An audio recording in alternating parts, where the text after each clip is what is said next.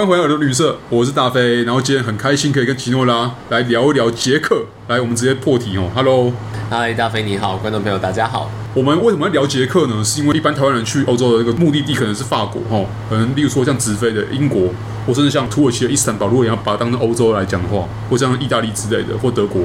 但是一般来说，最近几年我的认识啊，比较热门的其中另外一个点叫捷克。因为它布拉格的关系，它也是一个航点。然后同一时间，如果你在进去奥地利来讲的话，就是你从中欧进去的话，附近几个国家像奥地利啊，像有没有像斯洛伐克啊、捷克，其实都是在附近哦。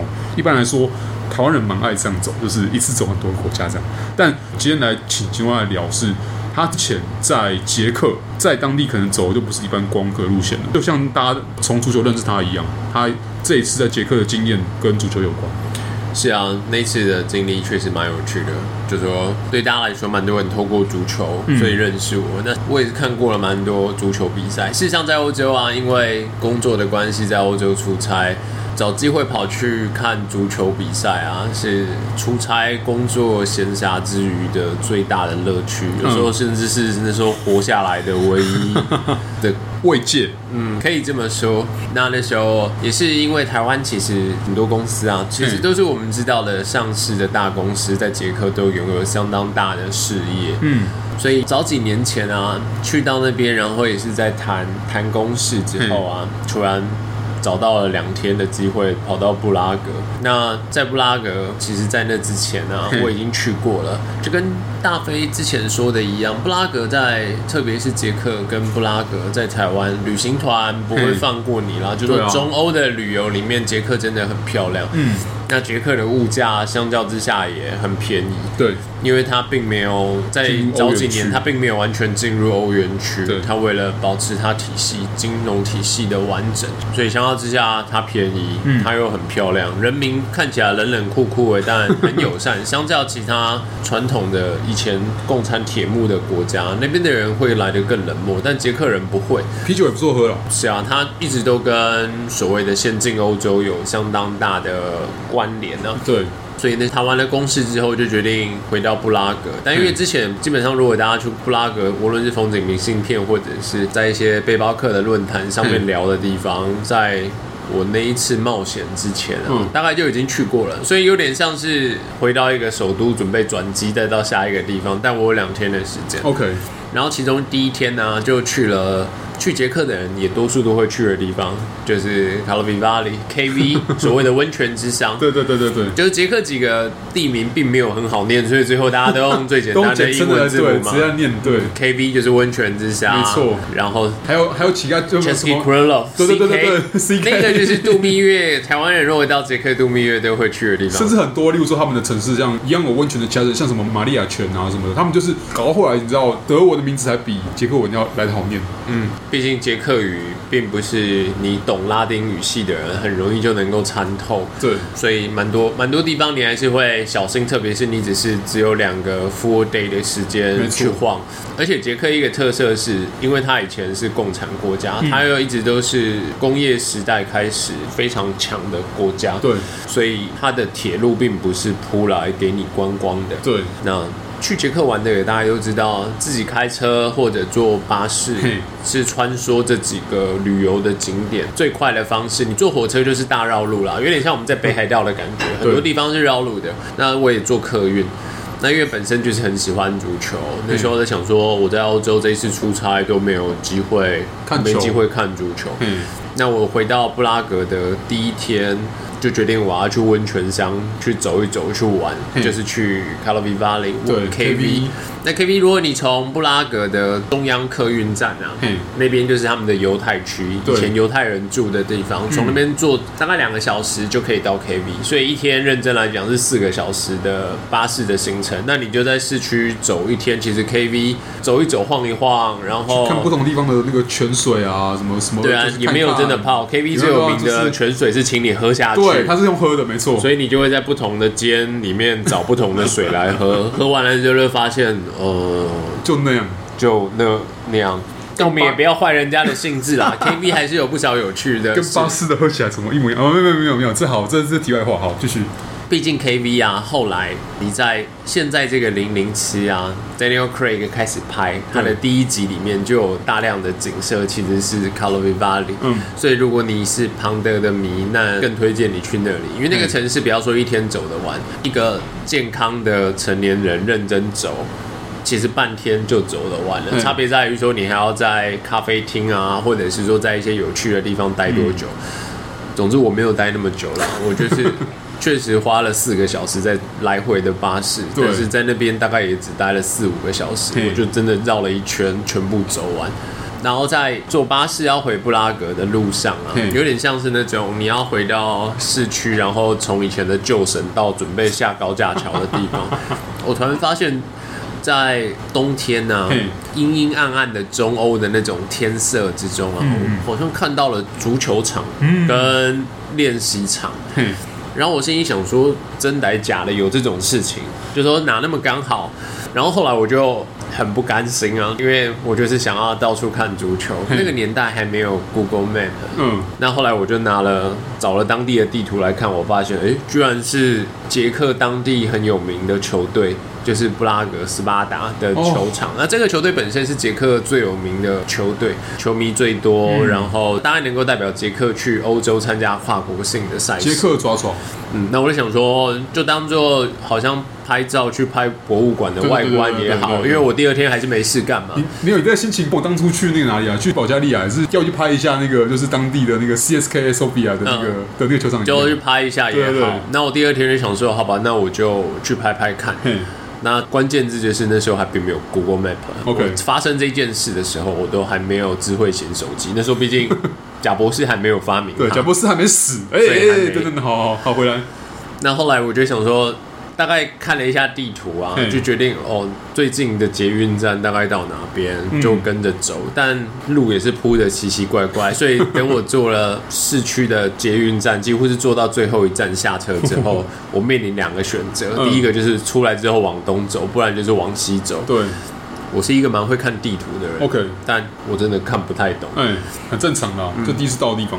而且那一天又只是想要去拍，所以你不会想说那一天那不是什么比赛日，所以凭直觉看着地图上面的地貌，决定说就先往一个地方走。嗯，但走了快十分钟之后啊，越走越心虚，你已经走到了一个觉得观光客绝对不会在这边出现的地方。嗯。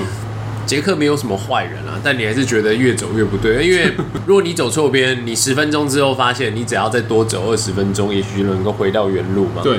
但你只要很坚持自己没走错，但其实你走错，你永远都要两倍的时间才能够折回真正的路径。没错。后来越走越心虚，就路上就看到一个浑身络腮胡，然后体毛也超多的大叔，然后我就想问路，哎，我印象中在做梦啊，说梦话的时候。我好像也没有人说我在讲过捷克语啊，但我居然就跟他问路，然后其实我也不知道我到底问了他什么，我只知道关键字就是因为那是布拉格斯巴达的球场，对，那斯巴达全世界就是 Spartak，因为那个字就是就是那个字，对，那球场 Stadium 大概在欧洲也就是拼音的不同，你只要认真念，大概就出来，所以说不定我可能用台语问候他，然后问他说 Spartak Stadion。欸、他居然就回答我，然后讲的很认真什么的。嗯，我知道喝醉酒之后，人类的语言天赋啊，非常的强。嗯，但我真的听不懂他在讲什么。我跟各位打包票，就算喝醉酒，我也不会听得懂他在讲什么。但我看到他的手指比的方向之后，okay, 我发现我一开始就是只有二选一的路，出了捷运站之后拐了小巷，就为了走到大马路，然后要走其中一边。嗯。看来我走错边了哦，所以我只需要问，所以我只需要知道他比的那个方向，就是证明我走错。那其实剩下的路我大概就会走，然后我就真的后来就踏上了伟大的航道，步入了正轨。那后来真的走到了球场边，还真的看到了昨天我坐巴士经过的，就是确实有比较大的马路在旁边。然后我就发现，哎，真的就是昨天坐巴士就那几秒钟开过去的时候看到的景色。嗯，我超棒的，就要准备开始拿照相机啊，要开始拍照。对，当然中场像这样的比较大的球队，就算只是在捷克，嗯，然后球场也不是那种我们在欧洲观光圣地那些大球队，可能有五万人、七万人。对，他那个场地会办捷克国家队的比赛，但也只有两万多人的容量。嗯，就我们大家可以想，就是并不是壮阔，然后很辽阔的球场这样子，然后也不是那种好像请全国之力去盖的公署机构啊什么的，但它就是一个很不错在市区的球场。嗯。然后我看到了，感觉那边有比较多的人还穿着球衣，那多半只要是这么做，你就会觉得还蛮奇怪的。嗯，然后于是我真的就走到球场，就等于是骑楼的地方，因为那真的是一个蛮像还没拆掉的新竹棒球场的那种地方。然后我发现，哎。今天有比赛哎！哇，比赛日哦，你报喜。那当下就有两个选择，因为其实我晚上我有订去看黑光剧。哦。如果去布拉格的人就知道有有这种东西。其实我已经都订了票，都买了。嗯。然后当下两个选择，第一个就是走回走回捷运站，走回捷运站，嗯。然后再坐捷运坐回布拉格市区。嗯。第二个就是当下就去买一张票就进场看球，结果。当然选择后者啊，这才是喜欢足球的。多难得啊！可以在现场看到斯巴达布拉格的球赛，而且没有计划，我觉得这个比较重点，因为是没有计划的，完全没有计划。对。但当下你想，这个男人二十分钟前呢、啊，才用着不知道什么样腔调的方式跟一个捷克人问路，这下子还要去柜台要去买票，那你要买多少价位的票？你要坐哪里？对啊，哎，好像是另外一个问题哈。但是经过一番比手画脚，跟看起来就是非常有诚意。嗯，我还是买到了票，成功了。而且我发现他们捷克啊的门票并没有很贵，以当初来说，大概就跟你看中华职棒的内野票差不多。毕竟是要跟当地物价就是相连嘛，也要让他们当地球迷可以负担得起，而且可以在蛮不错的位置上面看。嗯，所以我就蛮开心的，就买了足球场上靠中间、比较中间的主看台。那票价大概也才两百五十块台币，真的就像中华职棒那时候做内野的价钱。然后买。完了之后，其实还有一个多小时才开场，然后就先跑到他们的，而且他们附近就有他们那种小孩子的练习练习公园。其实它也没有漂亮到练习场，就蛮传统的，蛮像是就是公园，走去看一下，然后看一看就觉得也不太对劲，因为你认为你在看附近的孩子踢球。但全部的人呢、啊，都把你当成动物园里面的熊猫在看哦。我还以为会把肤色东方球队来的球探，没有，因为肤色蛮特别的。OK，然后多半也不太有那么多外国人去看。对了，然后越看发现别人都在看我，都没有人在看孩子踢球。好恐怖哦！还是赶快躲到了球场旁边。那本来以为这就是大概几个小时内就是要挨饿啊，然后反正先看球。嗯，就会发现球场居然有一个麦当劳哦，哇，这可真是文明的象征呢。然后就去麦当劳点一杯饮料，然后我把点，因为不想要吃的很饱看球。对，哎，毕竟那天非常冷，那天白天呢就只有大概五度的温度而已。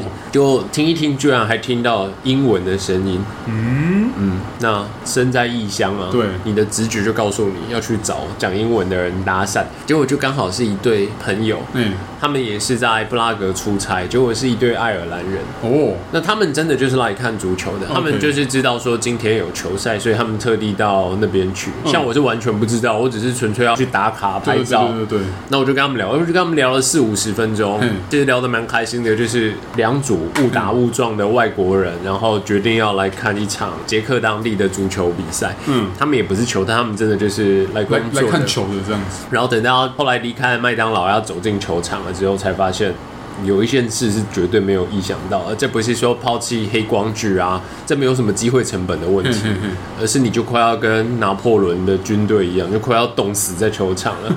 等到开场的时候，那时候已经入夜了嘛，嗯，已经是零，已经是零度了。对。我们都知道，穿着厚外套在路上走，欧洲的零度或零下，其实大家可以忍耐。嗯，但零度叫你坐着看球啊，那完全是另外一个，屁股都是冻的了，完完全是冻死啊！我觉得那个比我可能在英国的时候还要糟糕。我英国是我体验过，就是坐南看台，然后那个因为小球场没有连在一起的，所以那个风会从边边灌进来就算了，还下雨。你知道英国的雨是一个非常非常台湾的东西，就是就是。